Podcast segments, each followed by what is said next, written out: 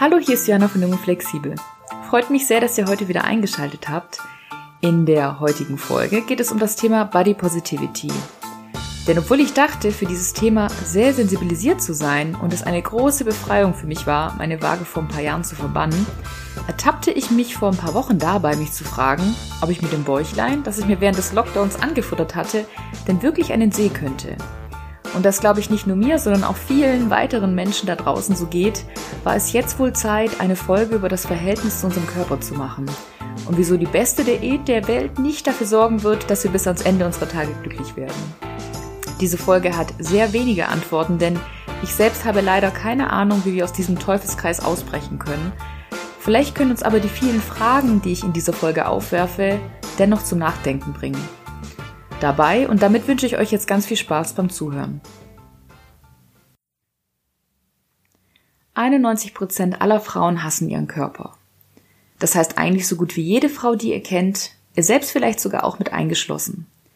Als ich diese Zahl vor etwa drei Jahren bei der Promo der australischen Doku Embrace mitbekam, hat mich das ziemlich getroffen. Denn selbst wenn diese Zahl aus Werbezwecken zu hoch gegriffen sein mag, Müssen wir doch ehrlich zu uns sein, dass fast jede von uns schon einmal mit ihrem Körper gehadert hat und entweder bereits eine Diät hinter sich hat oder zumindest darüber nachgedacht hat. Wenn es aus gesundheitlichen Gründen ratsam wäre abzunehmen, würde ich das ja noch verstehen. Aber meistens hat das nie mit realen Gewichtsproblemen, sondern einfach nur mit dem Druck von außen zu tun, Gewicht zu verlieren. Als Kontrast zu diesem Schönheitswahn hat sich die Body Positivity Bewegung entwickelt. Wikipedia fasst es wie folgt zusammen. Zitat Anfang. Die Bewegung Body Positivity versucht die Menschen davon zu überzeugen, dass ihr Körper schön ist, auch wenn er nicht dem von der Gesellschaft diktierten Schönheitsideal entspricht.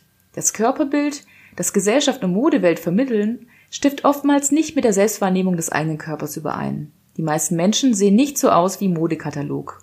Zitat Ende. Vielleicht kennt ihr diese Vorher-Nachher-Bilder. Links sieht man meistens eine übergewichtige Frau, die sehr traurig aussieht, in einem schlechten Licht fotografiert.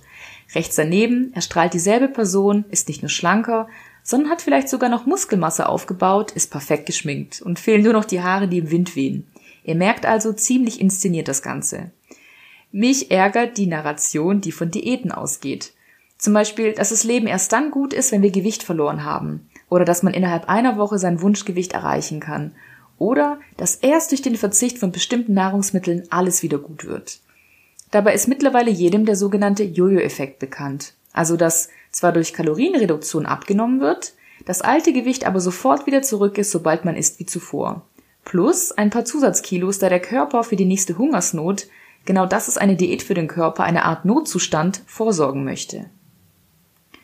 Berührt hat mich eine Podcast-Folge von Rachel Braden, die ihr vielleicht als Yoga Girl kennt. Sie selbst hat sich immer sehr wohl in ihrem Körper gefühlt und zwar registriert, dass sie genau wie ich in der Corona-Zeit etwas zugenommen hat, aber da sie sich durch eine gesunde Ernährung und Yoga ziemlich wohl fühlte und auch ständig Komplimente von ihrem Mann bekommen hat, haben sie die Extrapfunde noch nie weiter gestört. Aber ab dem Moment, ab dem sie sich auf eine Waage stellte und feststellte, sieben Kilo zugenommen zu haben, da fühlte sie sich plötzlich ziemlich schlecht und war sehr überrascht von dem Schamgefühl, das bei ihr einsetzte – und genau dieses Schamgefühl teilt sie wirklich sehr berührend in dieser Folge. Sie teilt mit, dass sie sich gefühlt hat, so als ob sie versagt oder etwas falsch gemacht hätte.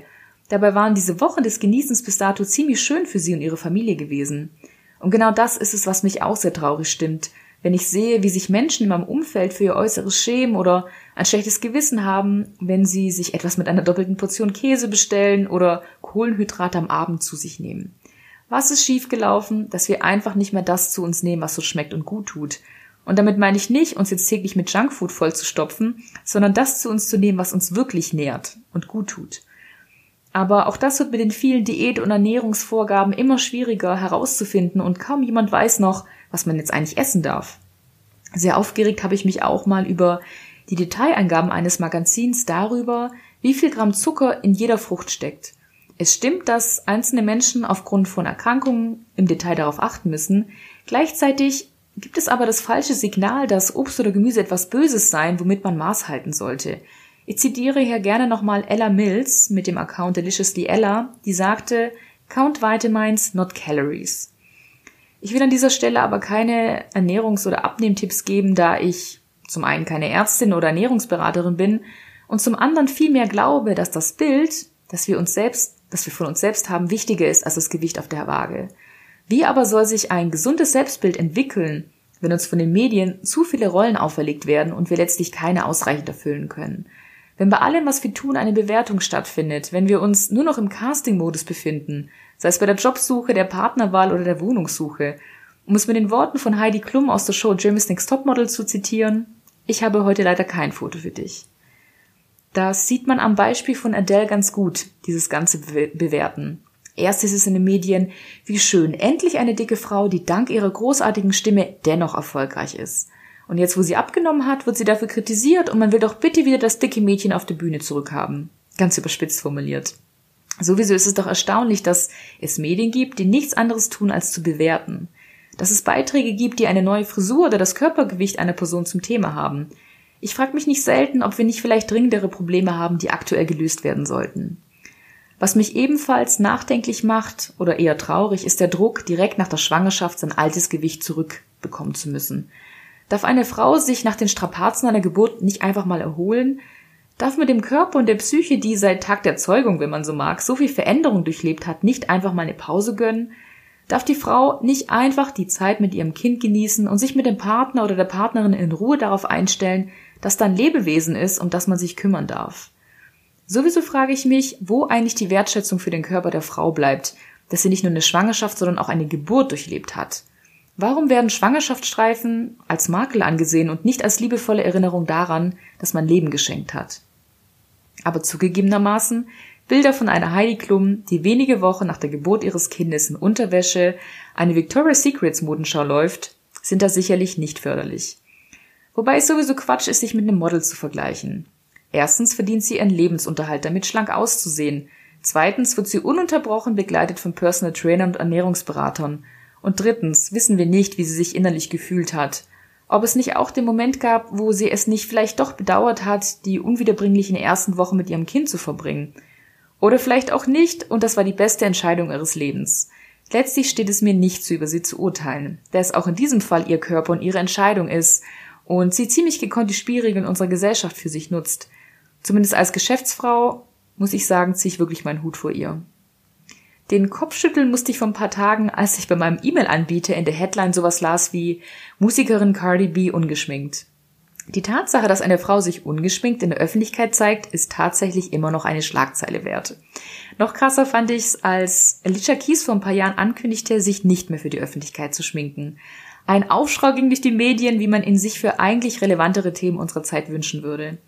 Auch Birgit Schrowange berichtete in einem Interview davon, dass es ein Politikum war, sich ihre Haare nicht mehr nachzufärben, sondern einfach nur grau zu tragen. Sie musste tatsächlich ein Jahr lang eine schwarze Perücke tragen, bis ihre grauen Haare in den Medien offiziell machen durfte. Ziemlich verrückte Welt. Oder könnt ihr euch daran erinnern, dass die grauen Haare eines Mannes jemals negativ kommentiert wurden? Viel eher geht es als attraktiv bei älteren Männern, wenn sie ihre grauen Haare mit Stolz tragen und in Würde altern. Frauen hingegen wird mit diversen Anti-Aging-Produkten ans Herz gelegt, bitte nicht älter als 30 auszusehen. Sowieso finde ich es lustig, wie die Outfits und Frisuren von Politikerinnen kommentiert werden, während es bei Männern einfach nur um das politische Tagesgeschehen geht. Das erste, was man bei Manuela Schwesig, die Ministerpräsidentin Mecklenburg-Vorpommern, sagte, die eine Krebserkrankung erfolgreich überstanden hat, war das Lob für ihre neue Kurzhaarfrisur. Und Serien wie MILF oder Missy tragen auch dazu bei, dass Frauen kategorisiert und bewertet werden. Ich weiß hier, um ehrlich zu sein, nicht, wo ich mit meiner Kritik an diesem frauenverachteten Format anfangen soll. Ein Artikel dazu, der das ziemlich schön im Detail gemacht hat, findet ihr in den Show Notes. Zumindest hat es mich sehr positiv gestimmt, dass die Plakate nach einer Protestwelle endlich abgehängt wurden. Wieso darf man eigentlich nicht altern? Was ist so schlimm daran? An irgendeinem Punkt hat der Jugend- und Schönheitskult eine komische Wendung angenommen. Dabei ist gegen sich Schönmachen nichts einzuwenden. Der Mensch schätzt schöne Dinge und das sich zurechtmachen gehört definitiv zum Balzverhalten dazu. Jedoch wird oft vergessen, dass Schönheit immer im Auge des Betrachters liegt und Attraktivität nicht zwingend etwas mit Modelmaßen zu tun hat. Sowieso hat sich das Schönheitsideal über die Jahrhunderte hinweg immer wieder gewandelt.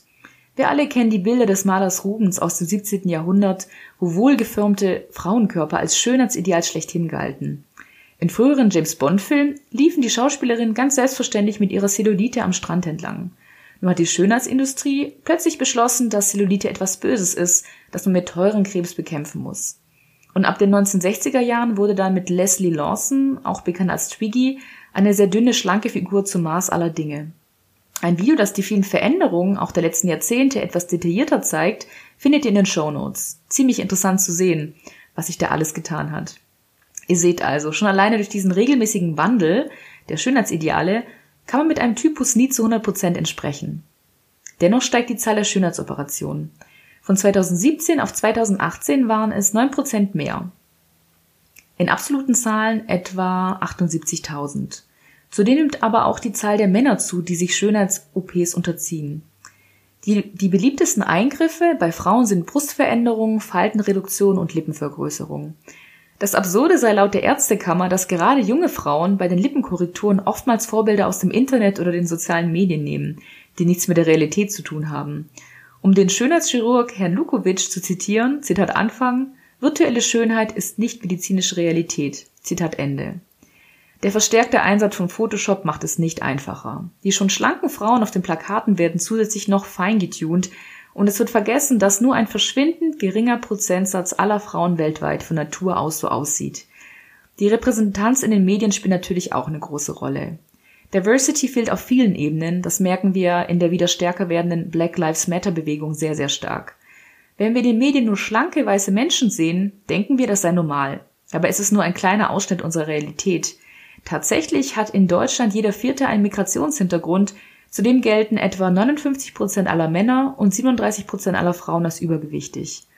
Ich glaube, dass die Serie Girls von Produzentin und Hauptdarstellerin Lena Dunham deshalb so erfolgreich war. Weil man endlich Schauspielerinnen mit Übergrößen zu Gesicht bekam, deren Körper man unzensiert in Liebesszenen sah. Also weg von gut ausgeleuchteten Sexszenen aus Hollywood, die einem suggerieren, dass man perfekt geschminkt und mit eingezogenem Bauch den Liebesakt vollziehen müsste. Auch ein Kapitel im Buch Eat Pray Love von Elizabeth Gilbert beschreibt den Irrglauben, der davon ausgeht, dass man erst mit jemandem schlafen könne, wenn der Körper perfekt sei, ziemlich treffend. Es lautet sinngemäß, kennt hier irgendjemand einen Mann, der eine nackte Frau von sich gestoßen hätte? Eben. Aber ich möchte an dieser Stelle auch nicht die von Natur aus sehr dünnen Menschen ausschließen. Das, Phänomen des Skinny-Shaming, also das Beleidigen von dünnen Menschen als Pendant zum sogenannten Fat-Shaming, gibt es nämlich auch. Und unabhängig vom tatsächlichen Gewicht und dem Urteil darüber, sei es von uns selbst oder von anderen, sollte sowieso die Gesundheit an oberster Stelle stehen. Wenn jemand an einer Essstörung leidet oder Folgeerkrankungen von Unter- oder Übergewicht zu befürchten sind, wie zum Beispiel Mangelernährung, Diabetes Typ 2 oder Herz-Kreislauf-Erkrankungen, dann gilt es definitiv, eine Ärztin oder einen Arzt oder einen Therapeuten zu Rate zu ziehen und gemeinsam eine Lebensstiländerung zu erarbeiten. Gerade unsere Essensgewohnheiten haben mehr mit der Psyche zu tun, als wir vielleicht wahrhaben möchten. Beispielsweise dient Essen oft als Belohnung oder gegen Kummer. Den Podcast von Dr. Mareike Awe, der den Aspekt des emotionalen Hungers auch im Zusammenhang mit dem sogenannten intuitiven Essen näher beleuchtet, sowie auch die Informationsseite vom Bundesgesundheitsministerium zum Thema Essstörungen findet ihr ebenfalls in den Show Notes. Unbezahlte Werbung. Kommen wir also schon zum Ende dieser Folge. Selbst wenn wir daran Freude haben, unsere Kleidung, Frisur oder die Haarfarbe zu ändern, unseren Körpertypus können wir nicht verändern. Wir sind nun einmal mit diesem einen Körper geboren, der uns unser Leben lang begleitet und in jeder Sekunde alles dafür gibt, dass wir gesund durchs Leben gehen. Wieso ihn nicht dabei liebevoll unterstützen und ihn zu unserem engsten und besten Verbündeten machen? Wieso nicht das Leben in vollen Zügen genießen und endlich das essen, was nicht unserem Körper, sondern auch unserer Seelen gut tut? Und wieso nicht den Frauen in unserem Umfeld und unseren Töchtern Vorbild dafür sein, dass wir gut und liebenswert sind, so wie wir sind? Ich glaube, das ist es, was ich mir in einer idealen Welt vorstellen würde. Das waren also meine Gedanken zum Thema Body Positivity. Ich hoffe sehr, dass euch diese Folge gefallen hat. Und wenn dem so ist, dann teilt sie gerne mit euren Freundinnen, euren Freunden und Bekannten und schaut gerne auf meiner Instagram-Seite @jungeflexibel vorbei. Ich hoffe sehr, dass ihr dieses verlängerte Wochenende in Ruhe und in vollen Zügen genießen könnt und lasst es euch gut gehen.